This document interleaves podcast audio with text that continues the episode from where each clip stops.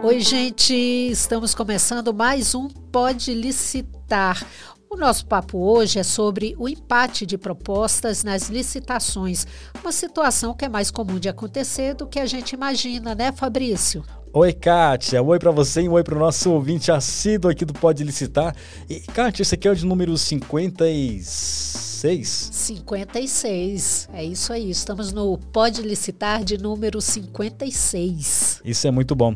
E, ó, é, é exatamente isso que você falou, viu? É comum acontecer, sobretudo, em disputas de alguns produtos específicos, viu, Kátia? Mas não sou eu quem vai explicar isso, não. Acho melhor a gente já, já começar uh, a nossa conversa com a nossa convidada, que é a instrutora do Portal de Compras Públicas, Daniele Veríssimo. Opa, vamos nessa então. Roda a vinheta, Fabrício. Bora, bora. Pode licitar. O podcast do Portal de Compras Públicas. Dani, querida, seja bem-vinda mais uma vez aqui ao Pode Licitar. Obrigada, é um prazer estar aqui sempre para ajudar vocês, né? Tirar as dúvidas sempre, porque a gente sabe que a nova lei, né? Essa nova lei que a gente está utilizando esse ano, finalmente ela revogou aí a 8666, a lei do RDC, então a gente tem que tirar sempre as dúvidas e responder as perguntas para a gente poder utilizar né, aí 100% né, e ficar craque nas licitações. Oi, Dani. Ó, acho que, então, é, a gente pode começar o nosso papo aqui caracterizando esse empate, né? Então, Dani, explica pra gente em que situações se dá esse empate aí nas licitações, por favor. Então, né, é, principalmente esses empates vão ser aí é, acontecer, obviamente, no pregão e na concorrência. Né? Quando a gente fala pregão e concorrência sempre, é porque eles utilizam o rito procedimental comum. Então, eles sempre vão utilizar o mesmo rito de procedimento, que seria o quê? Aquela fase de julgamento de proposta, se tiver lance, no caso, o rito de lances, vai ter a fase de negociação, vai ter a fase de habilitação dos vencedores, vai ter a fase ali de adjudicação e a fase de homologação. Então, nessas situações, pode acontecer o empate durante a sessão de lance, durante o julgamento das propostas. Então, é muito importante, né, no momento ali da construção da nova lei, da construção ali da modificação da 8666, que houvesse um artigo que falasse exatamente sobre o desempate, algo que não acontecia na 8666, algo que a gente não tinha no RDC também, nem na lei do pregão. Então, o artigo que a gente tem na nova lei de licitações, o artigo 60, ele não existia em nenhuma dessas três leis. Então, ele é completamente novo. Então, isso vai acontecer muito, infelizmente, aí em vários casos do pregão e da concorrência. Tá? E quais objetos mais comuns que costumam apresentar mais casos de empates nas licitações, Dani? Essas situações são comuns assim de acontecer, principalmente em objetos em que possuem preços muito próximos um do outro. A gente pode citar situações como medicamentos, em que o intervalo de lance geralmente é muito próximos um do outro. Às vezes são, né, que a gente vê muito na disputa de centavos. Então, pode acontecer de um fornecedor e de outro colocarem ali praticamente os mesmos centavos, né? Um centavo, dez centavos, então vai, vai ser praticamente igual, né? É, materiais escolares, materiais ali grandes, hospitalares, então a diferença de um para o outro vai ser praticamente, né, ali quase nenhum. Então, vai variar 10%, vai variar 5%, isso também pode ser considerado um empate tá? Dependendo do tipo de licitação e do tipo de objeto, né? A lei pode considerar isso também como empate, tá? Então, vai depender ali do objeto, mas material hospitalar, material escolar, né? Medicamento, que é muito do que a gente vê nas licitações, isso vai acontecer também com grande frequência. Legal, Dani. Agora, o que eh, a nova lei de licitações traz como solução para essa situação de empate de proposta nas disputas, Dani? é justamente a previsão que a gente tem do artigo 60 na nova lei de licitações. Esse artigo 60, quando a nova lei né, foi publicada, ele trouxe ali essa novidade, porque ele traz para a gente oito incisos, tá? O caput né, do artigo, ali o início do artigo, ele traz para a gente assim, em caso de empate, entre duas ou mais propostas, serão utilizados os seguintes critérios de desempate. E aí ele fala para a gente uma situação bem inusitada. Ele fala nesta ordem, ou seja, os incisos eles vão ter que ser aplicados em ordem, ou seja, eu primeiro aplico o primeiro inciso e se o empate persistir, eu vou para o segundo inciso. Se o empate continuar persistindo, eu aplico o terceiro inciso e assim por diante, até eu chegar ao oitavo inciso. Ou seja, eu, de certa forma, eu tenho oito incisos para tentar desempatar, sempre aplicando em ordem, tá? Então, eu vou ter esses oito incisos para o desempate. O primeiro inciso, né, ele fala que em disputa final, tá? A hipótese em que os licitantes vão estar ali empatados, sendo eles dois ou três ou quatro empatados, tá? Poderão apresentar uma nova proposta em ato contínuo a classificação, ou seja, eu vou pegar ali os empatados e vou marcar com eles um novo dia, uma nova data, um novo horário, para que eles apresentem uma nova proposta, tá? Então, eles vão ali chegar com uma nova proposta e, obviamente, se o critério de julgamento for de menor preço, quem me apresentar uma proposta com o menor preço vai ser o campeão, vai ser o desempatado. Se, a, se o critério de julgamento for de maior desconto, obviamente, quem chegar para mim com maior desconto de proposta vai ser o desempatado, vai ser o campeão. E assim por diante, tá?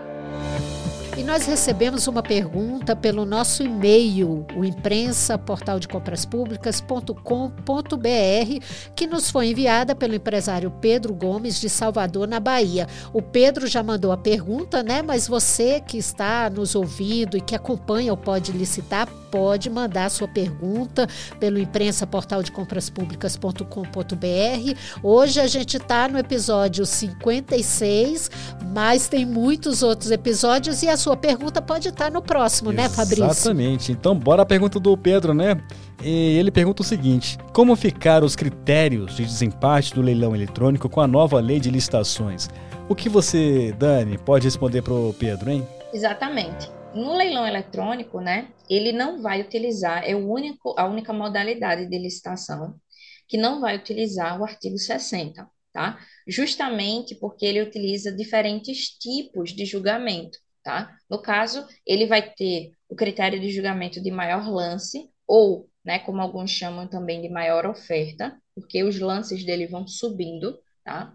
E aí, no caso, quando ele for utilizar ali a situação de desempate, ou acontecer de ter um empate durante um leilão, vamos ter ali uma situação até extraordinária para tentar, né, desempatar realmente aquele leilão eletrônico, tá?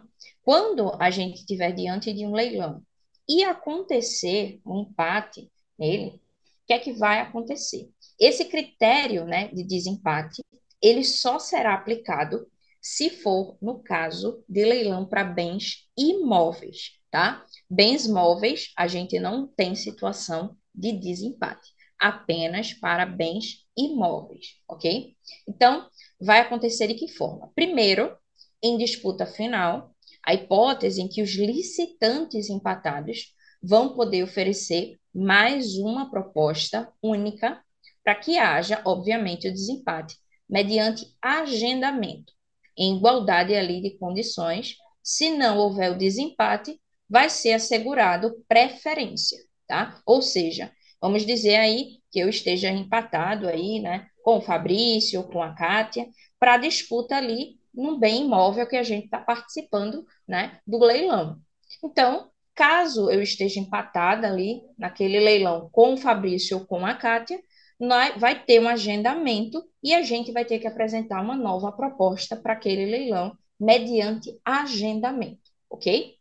Se por um acaso foi agendado, eu, o Fabrício e a Kátia apresentamos a mesma proposta, né? Obviamente, o empate persistiu. E aí o que é que vai acontecer? Se tratando, nesse caso, de leilão de bens imóveis, será dada preferência ao licitante que, cumprindo as regras do edital, comprove a ocupação do bem leiloado. Isso, obviamente, né, gente, se um desses empatados estiver, né, morando, estiver ocupando aquele bem imóvel, tá?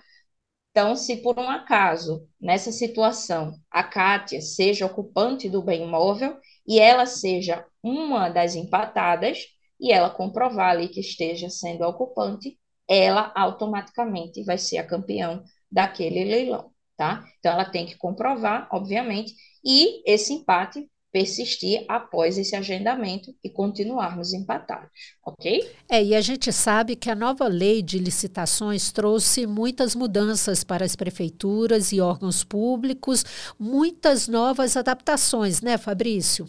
Mas os fornecedores também precisam estar atentos às novas regras dos certames para não perderem oportunidades. É isso mesmo, Dani? Exatamente. É muito importante que quando eu sou uma fornecedora, eu vou participar de licitações naquele estado ou naquele município, eu saiba o regulamento que é utilizado naquele município, por aquela prefeitura, por aquela câmara, porque eu tenho que entender, se acontecer um empate comigo, como é que eu vou saber qual é a certidão que eu vou levar, quais são os critérios de desempate que eu vou estar sujeito ali, né? Senão, eu vou perder aquela licitação. Então, se for, se são situações em que eu vou, né, é, vamos dizer, medicamento, pode acontecer muitas licitações que vão ocasionar empate. Então, se eu não souber o que fazer, eu vou perder muitas licitações. Então, é bom você que é fornecedor de áreas, né, você aí que vai mexer agora com a nova lei de licitações, né, pegue aí os pontos, pegue seu regulamento aí do seu município que você vai participar, pegue editais dos seus locais, dê uma lida. Poxa, vou dar uma olhada aí no artigo 60, vou dar uma olhada no município. Será que o município que eu estou participando já tem regulamento municipal? Será que ele já regulamentou o pregão? Será que ele já regulamentou a concorrência, a dispensa, o leilão, né? Quais, quais são as áreas aí que eu participo de licitação? Eu participo muito de pregão eletrônico, de medicamento. Então, será que já aconteceu algum pregão eletrônico? Vou dar uma olhada em algum edital que já aconteceu, né? Porque eu tenho que realmente, né, entender um pouco mais da área que eu estou participando, né? Fornecedor, ele tem que estudar sobre licitação também, né? Então, é bom que ele realmente estude, que ele veja, tire as dúvidas. Então, a gente sempre está aqui para ajudar o fornecedor e que ele realmente tire suas dúvidas, faça suas perguntas, para que ele participe bem aí, né? E não fique realmente cego aí participando da licitação, para que ele não perca realmente quando ele for participar. Show! Dani Veríssimo, instrutora do Portal de Compras Públicas, muito, mas muito obrigado por compartilhar ah, assim, todo esse conhecimento de forma leve aqui com os nossos ouvintes. Obrigado mesmo, hein? Eu é que agradeço sempre. Quando vocês precisarem, já sabem onde me encontrar aqui. Venham para Recife para aprender aí mais de licitação, né? Tirar suas dúvidas. Tragam sempre aí para gente, fornecedor. Por favor, leiam o edital, vejam o regulamento do seu estado, né, do seu município, que é muito bom vocês sempre estarem aí a par de tudo que está acontecendo, para que vocês sempre tenham sucesso aí nas suas licitações, tá? Pois é, e assim, né, Fabrício, chegamos ao fim de mais um Pode é. Licitar. Se você quiser saber mais sobre a nova lei e sobre como o portal pode te apoiar para alcançar mais sucesso nas vendas para o governo, acesse o nosso site portaldecompraspublicas.com.br.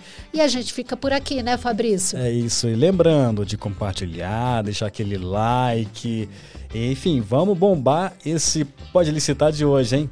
No mais, tchau, tchau, gente. Até e até a, a próxima. próxima. Você ouviu Pode Licitar, o podcast do Portal de Compras Públicas.